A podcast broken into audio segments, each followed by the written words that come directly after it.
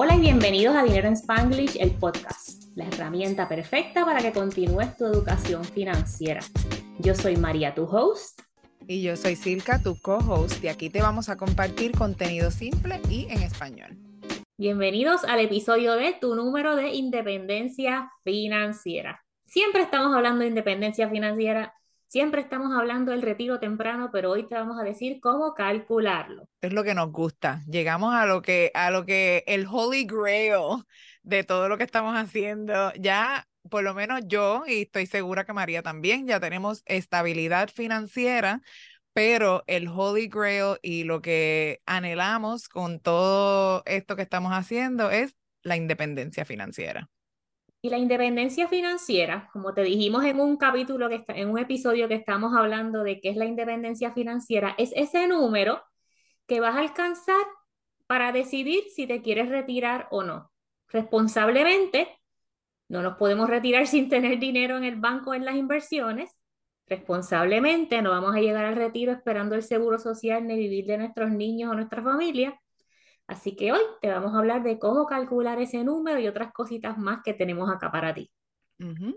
Eh, yo defino la independencia financiera, ya esto lo hemos hablado antes, pero pues como este episodio es exclusivo de la independencia financiera, eh, es la capacidad económica que tú tengas para poder llevar una vida cómoda y con el estilo de vida que tú deseas sin tener que trabajar o sin depender de otra persona para nuestros ingresos sea, no, literalmente no depender de un salario.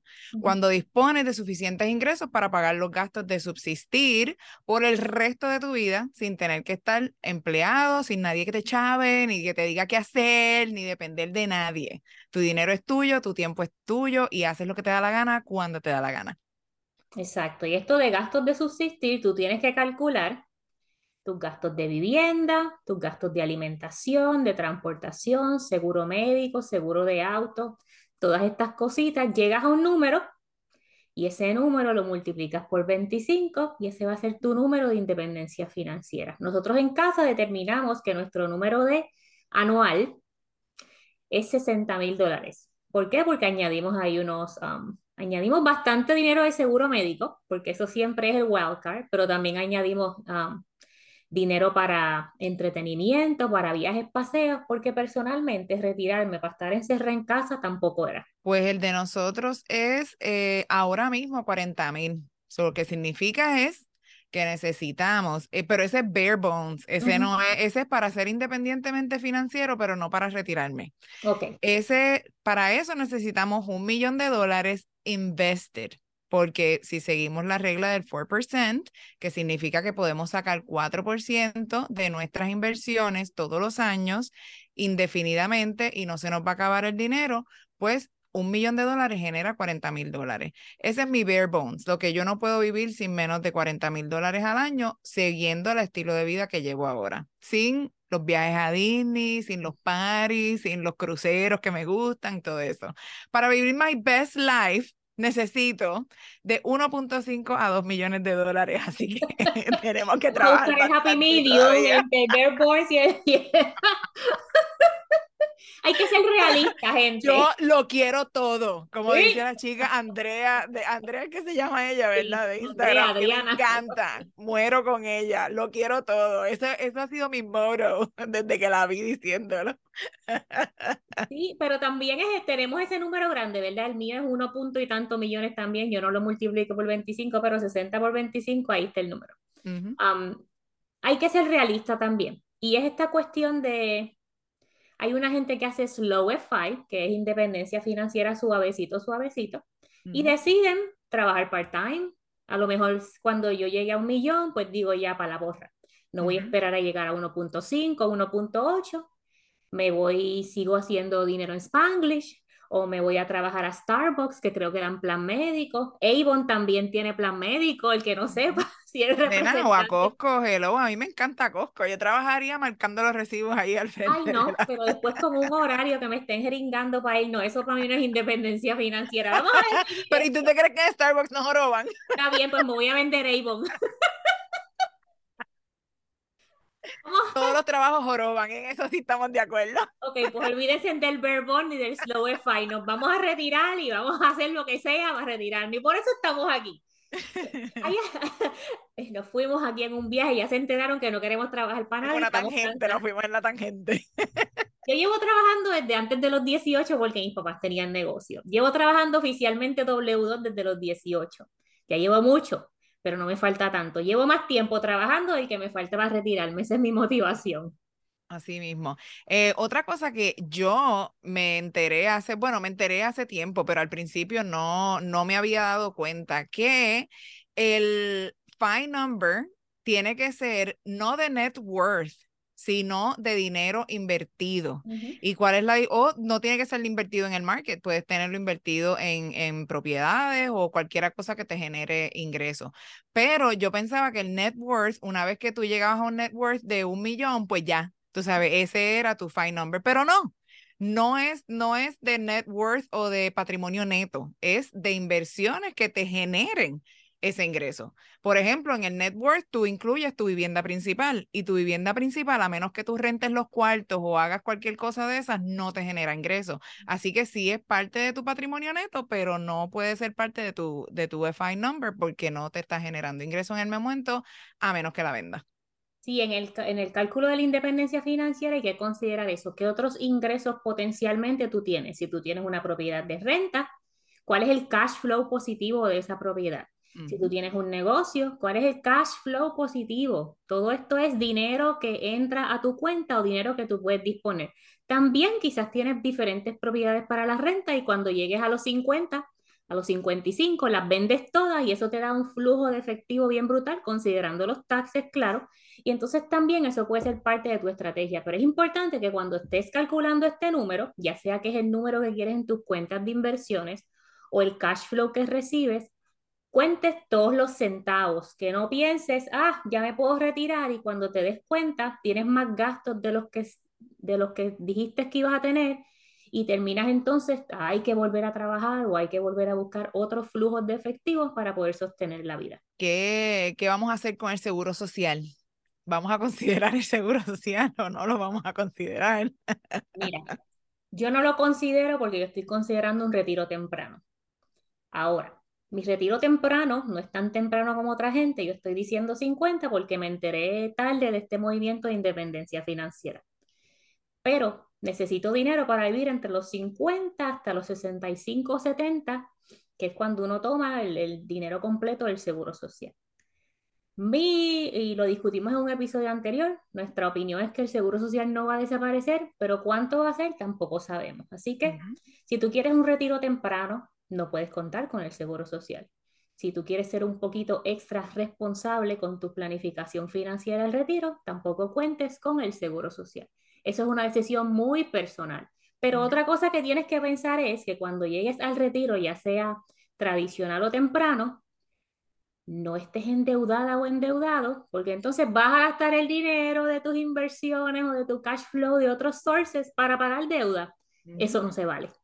Exactamente. Pues yo hice un poquito de research y fui a la, a la página del Social Security, es ssa.gov, ssa.gov, y ahí ellos mismos dicen que el, el programa está fully funded solamente hasta el 2041. ¿ok? Eh, pero hacen un disclaimer y dicen que esto no significa que los pagos de seguro social van a desaparecer pero dicen que puede ser que haya modificaciones al programa para que, para que siga, para que continúe. No sabemos qué modificaciones van a ser esas. Los beneficios pueden ser reducidos, la edad del retiro para coger los full benefits puede aumentar, puede tú sabes, cualquier cosa, es el gobierno, ya, ya sabemos cómo trabaja el gobierno. Eh, les recomiendo que vayan a esta página del Seguro Social, ssa.gov, para mirar sus beneficios. Ahí pueden eh, crear su cuenta si no la tienen ya y entran y entonces les dicen, eh, ahí está todos sus su ingresos que han generado en los años que han trabajado y entonces te dice más o menos, de acuerdo a lo que estás cobrando ahora, cuál va a ser tu beneficio al momento de, de retirarse o el más temprano que lo puedes coger, que es a los 62 años. Y esto es parte de tu planificación financiera actual y para el futuro. Aquí lo que vamos a hacer es dar un pasito para atrás. El primer paso aquí es establecer en dónde estás y hacia dónde quieres ir. En dónde estás, a lo mejor tienes niños pequeños o no tienes niños y vives la vida feliz por ahí viajando. este, a lo mejor tienes deudas o no tienes deudas, a lo mejor tienes ahorros o no tienes ahorros y tienes que mirar hacia el futuro. ¿Qué vas a hacer de aquí hasta que tengas tu número, hasta que obtengas tu número de independencia financiera para llegar a ese número y cómo vas a vivir la vida después de llegar a ese número. ¿okay? Como te dije ahorita, de manera ideal no tienes deudas, tienes buenos ahorros y cuando digo buenos ahorros, un tremendo asterisco y paréntesis gigante, tienes que tener suficiente dinero en tu cuenta de ahorros High Yield Savings de que si el mercado baja de cantazo, tú no tengas que liquidar ninguna de esas inversiones cuando tus números están negativos. Así que yo he escuchado y he leído de gente que tienen uno, dos, tres y hasta cinco años de gastos de efectivo en sus cuentas de ahorro. Así que si en mi caso mi número es 60 mil al año, times 5, yo tengo que tener ahí un billetito en la cuenta de ahorros antes de yo sacar el pie de mi trabajo. ¿ok? Así que esto es parte de tu plan financiero libre de deudas de manera ideal, con un montón de ahorros o con maneras de generar ingresos que te den el cash flow que tú necesitas de manera pasiva o semipasiva. ¿Qué hacemos con la inflación? Es el buzzword que está ahí ahora. la bomba. la inflación está considerada en estos números, ¿ok? Y si quieres entonces inflarlos tú por tu cuenta un poquito más, lo inflas un poquito más. Pero también considera, ah, no, iba a decir que hay un montón de calculadoras online que puedes este, calcular todos estos números y, y poner el, la inflación, ¿sabes? Que accounts for inflation en, en tus cálculos.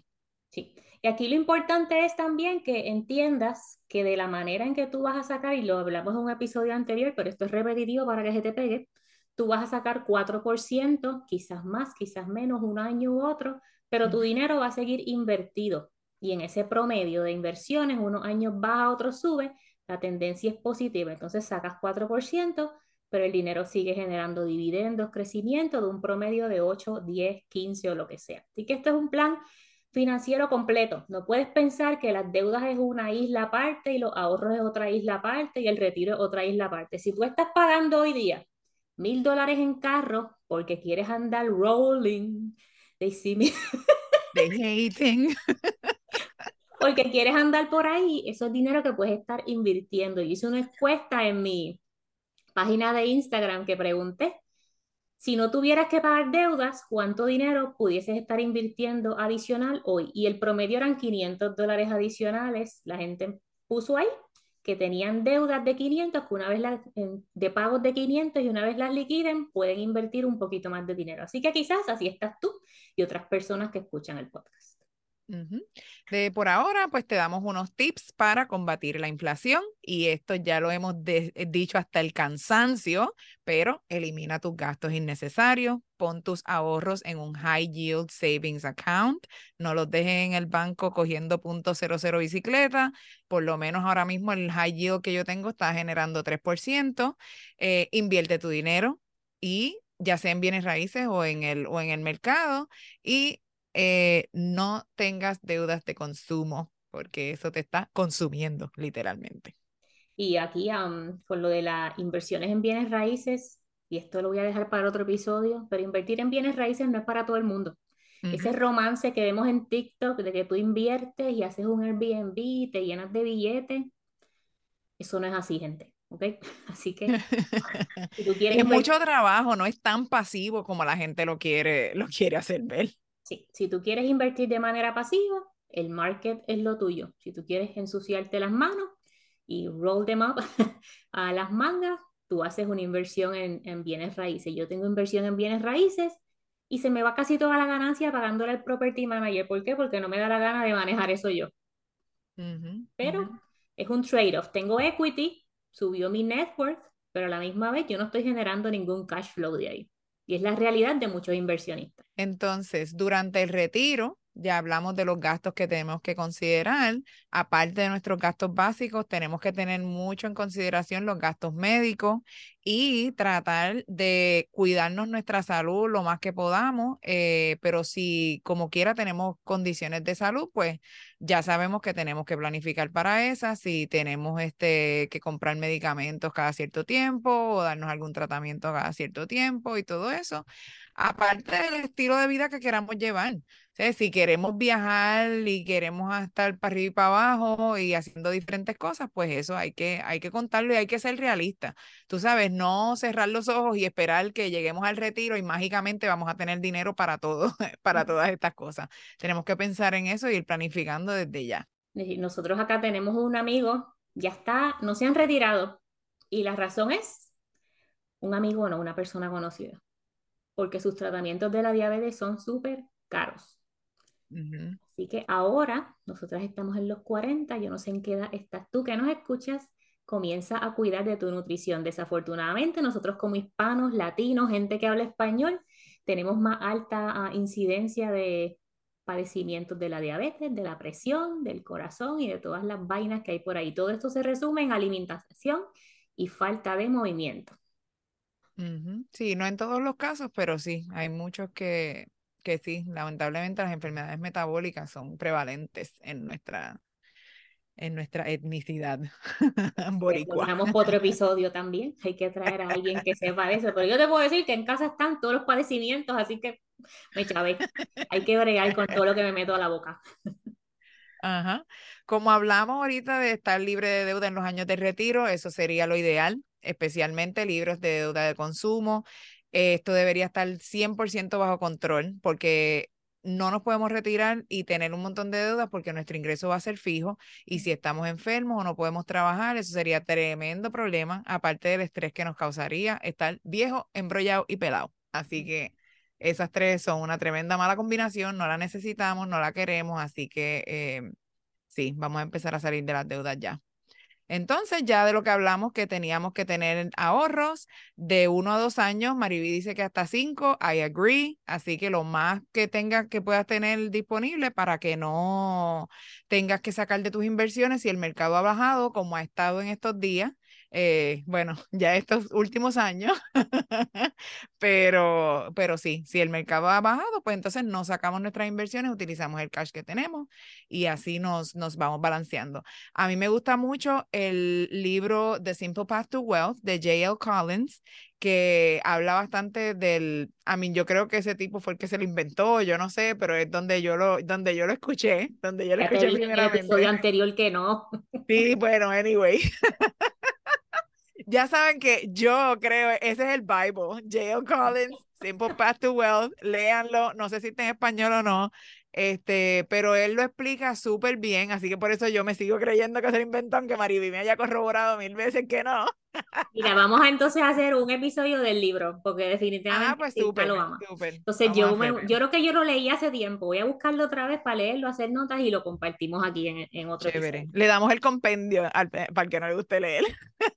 Y el que quiera leerlo, pues que lo lea y lo discutimos en, vamos a decir, cuatro semanas. Súper, vamos allá. Pues gracias por todo, gente. Eso era todo nuestro episodio por hoy. Búsquenos en las redes sociales at Dinero en Spanglish. Eh, ahí nos pueden contactar a las dos, aunque María es la que lo, la que lo maneja, pero eh, me pueden escribir por ahí a mí también. Yo le paso los mensajes, soy la secretaria de Circa. Bye. Si estás ready para crear tu plan financiero y encaminarte hacia la independencia financiera, Revisa las notas del show para que veas más información sobre el programa VIP de Transforma tu Dinero. En este programa vamos a trabajar juntas en ese plan hacia la independencia financiera. No lo sigas dejando para luego. Tú y tu futuro te lo van a agradecer.